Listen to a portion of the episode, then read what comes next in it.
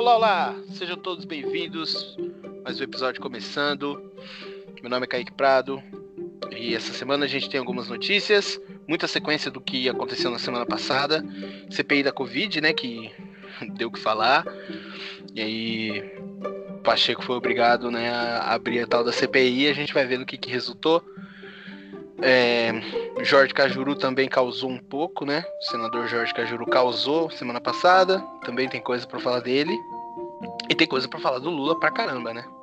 Então, a gente vai começar mais um episódio agora.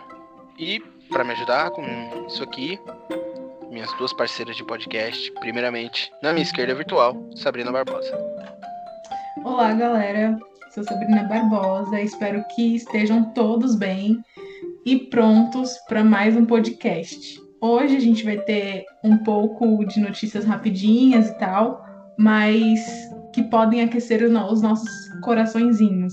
E por falar em coração, Dani, pode chegar, se apresentar e começar o podcast. Eu amei que eu fui relacionada com o coração. Para mim tá 10. é... Oi, pessoal, eu sou a Dani Gevac e nós vamos trazer aí algumas notícias. Vocês já sabem como funciona, né? Bora começar esse episódio. Bom, bora começar falando da CPI da Covid, que vai investigar governo federal e repasse para estados e municípios. Na terça-feira, dia 13, o presidente do Senado, Rodrigo Pacheco, abriu os trabalhos da CPI da Covid, cumprindo a ordem do ministro Luiz Roberto Barroso, do STF. Na guerra política, o presidente Jair Bolsonaro foi derrotado na estratégia de impedir a abertura da CPI, mas conseguiu incluir na investigação os repasses de verbas federais para estados e municípios. Dessa forma, ele ampliou o alcance do processo na tentativa de atrasar tudo. Apesar de não ficar sozinho no centro das apurações, Bolsonaro corre o risco de não ter o controle da maioria das dos integrantes da CPI. Nessa disputa, o grupo que conquistar a maioria terá poder para eleger o presidente da CPI e indicar o seu relator. A Sabrina tem um comentário logo após eu tenho outro. É, o comentário que eu tenho para fazer, ele é bem breve e é diretamente em relação ao Bolsonaro, né? O fato dele ser altamente negacionista, o que estamos vivendo, foi o que causou todo esse desgaste político, porque eu acho que a abertura de uma CPI faz com que a gente tenha um desgaste político, pelo menos na minha opinião. E aí o cara ele entrou em confronto com governadores, com o Supremo Tribunal Federal e com a comunidade científica, onde logicamente o resultado de tudo isso está aí. A gente pode ver que são 373 mil mortes por Covid-19. Então, assim, então, assim, tínhamos que ter um presidente conscientizando ao invés de um presidente banalizando. E aí eu espero que essa CPI tome um rumo certo nessas investigações, penalizando aqueles que negligenciaram todo o sistema de saúde do país, incluindo Bolsonaro é, e todo o esquema. A gente sabe que teve governadores que desviou verba, é, que eram destinadas ao tratamento de Covid, nos estados, municípios e afins. Então, assim, espero que essa CPI caminhe no, no rumo correto. A Daniela tem um comentário é, para completar essa notícia, então eu já vou passar para ela. No último episódio do podcast, nós falamos sobre essa tentativa do Bolsonaro e citamos alguns trechos da conversa vazada do presidente com o Cajuru. A continuação dessa história veio logo, né? A CPI já foi aberta e vamos continuar trazendo maiores informações sobre ela por aqui. É importante lembrar que ela tem a duração de 90 dias, que podem ser prorrogados, e que o governo também está sendo investigado por outras frentes relacionadas ao Covid, como o caso da investigação do ex-ministro Pazuello sobre a sua atuação em Manaus. Então, aí é bastante coisa para a gente acompanhar com essas investigações que vão é, trazer uma apuração melhor do que rolou nas atuações relacionadas ao Covid, né, das pessoas que deveriam fazer coisas e se elas fizeram ou não é, para ajudar a combater o Covid e com relação às verbas. Então, é importante acompanhar e a gente vai trazer essas informações aqui o máximo que a gente conseguir. A próxima notícia é do Kaique. a Sabrina falou uma coisa muito importante, né? Vê quem é, falou um pouco sobre quem vai. Quem a gente vai encontrar nesse meio que fez coisas erradas e tudo mais. Só lembrando que o Bolsonaro trocou de ministro quatro vezes na pandemia, né? Porque não queria dar cloroquina para a população e porque não queria o lockdown. Quatro vezes.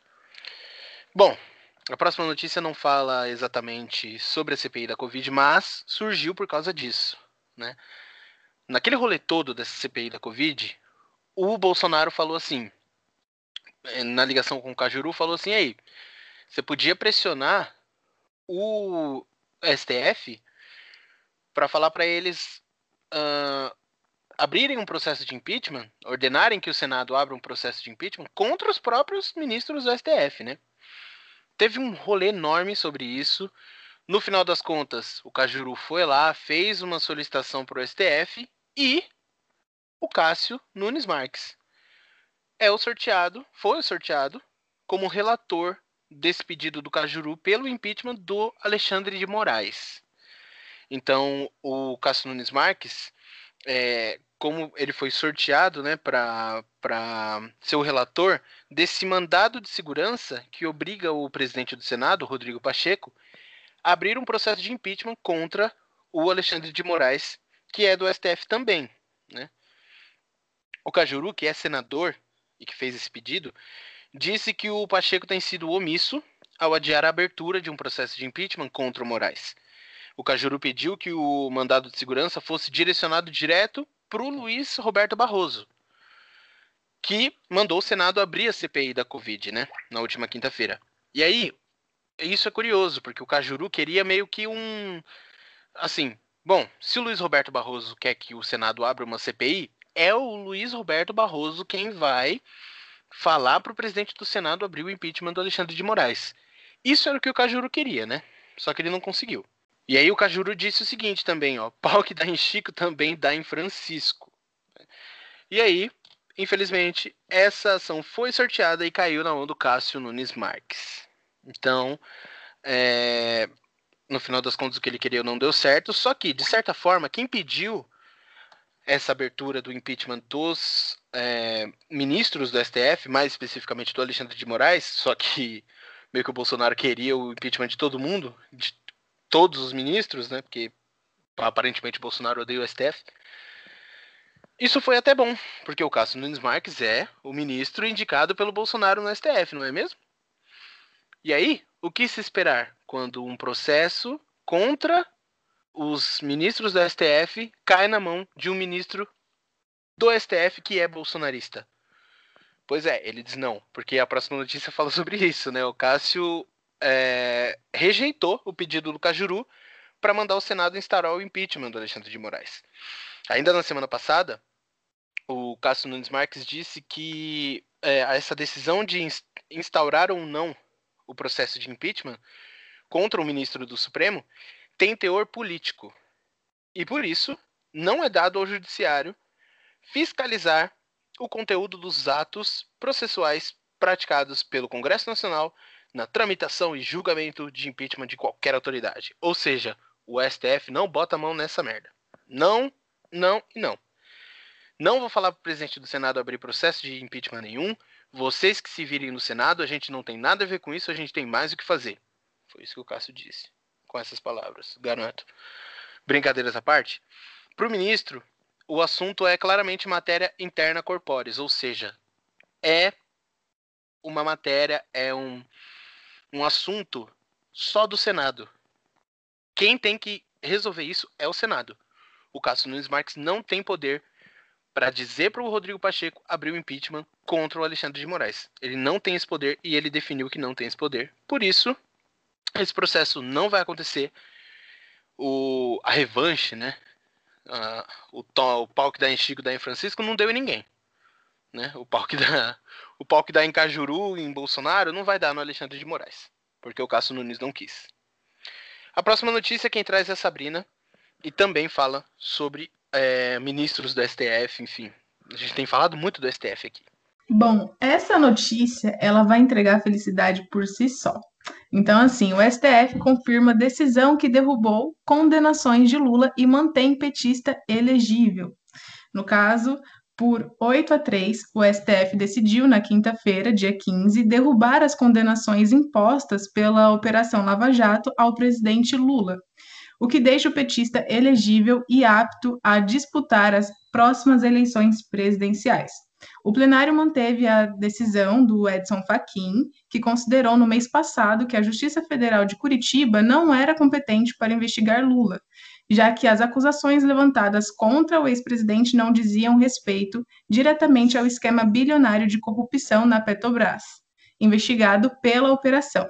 Então, essa decisão abre caminho para uma eventual candidatura de Lula ao governo, em um momento em que o presidente Jair Bolsonaro vem reforçando os ataques ao STF e enfrenta queda de popularidade com o agravamento da pandemia e a piora dos indicadores econômicos, coisas que a gente já vem trazendo há muito tempo aqui no podcast. Então, não sei se vocês lembram que no episódio passado eu falei que as próximas eleições seriam muito boas, e de fato, acredito que muitas movimentações vão começar a acontecer desde já e eu já deixo um aviso aqui para a gente separar a nossa coca e uma pipoquinha, porque o bicho vai começar a pegar. E aí a próxima notícia, quem traz para a gente, completando essa, é a Dani. E vamos de pipoca. É isso aí. É... Bom, completando, né, as falas do Bolsonaro. Se Lula voltar pelo voto direto auditável, tudo bem, diz Bolsonaro em live. Então, bora ver, né? Meu sonho, isso que o, que o Bolsonaro tá falando, e vai estar tá tudo bem mesmo. Tem que estar tá tudo bem. Você não tem que se meter, não. O presidente Jair Bolsonaro se manifestou em transmissão ao vivo, também na quinta-feira, sobre a decisão da maioria do plenário do STF, anulando todas suas condenações no âmbito da Lava Jato e tornando-o, assim, elegível.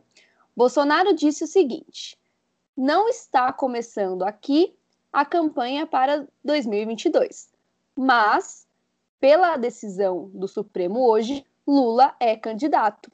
Se Lula voltar pelo voto direto, voto auditável, tudo bem. Agora, veja qual vai ser o futuro do Brasil com o tipo de gente que vai trazer para dentro da presidência. Se Lula for eleito em março de 2023, ele vai escolher dois ministros para o STF.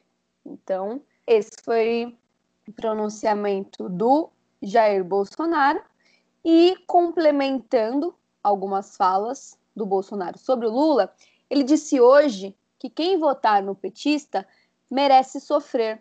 Bom, eu estou prontíssima para deixar o PT destruir minha vida novamente. Eu não sei vocês. Bom, pessoal, por hoje é só. Muito obrigada a todos que nos escutaram até aqui e espero que tem, a gente tenha esclarecido algumas ideias, né, algumas dúvidas na cabeça de vocês. Por enquanto é só. Até um próximo episódio. Uma boa semana e um beijo a todos. Obrigada, Dani, Kaique, pela companhia e até um próximo episódio. Bom, gostaria de agradecer também a todo mundo que nos ouviu até aqui. Espero que vocês tenham aproveitado e, como sempre eu digo, se vocês têm alguma crítica, alguma sugestão, alguma dúvida, mandem pra gente nas redes sociais, nós ficaremos muito felizes em tentar ajudar, tentar tirar essa dúvida, ouvir as críticas também, que é sempre bom. E esperamos vocês no próximo episódio, na semana que vem. Muito obrigado, Sabrina, muito obrigado, Dani. Como sempre, foi um prazer. Tenham todos um bom dia, uma boa tarde, uma boa noite. Até a próxima e tchau. Isso aí, galera. Espero que vocês tenham gostado. Muito obrigada por escutarem a gente até o final. Sigam um olhar periférico nas redes sociais, no Instagram, arroba um olhar periférico, no Twitter, arroba UAP Projeto. Até o próximo episódio. Um beijo e tchau, tchau.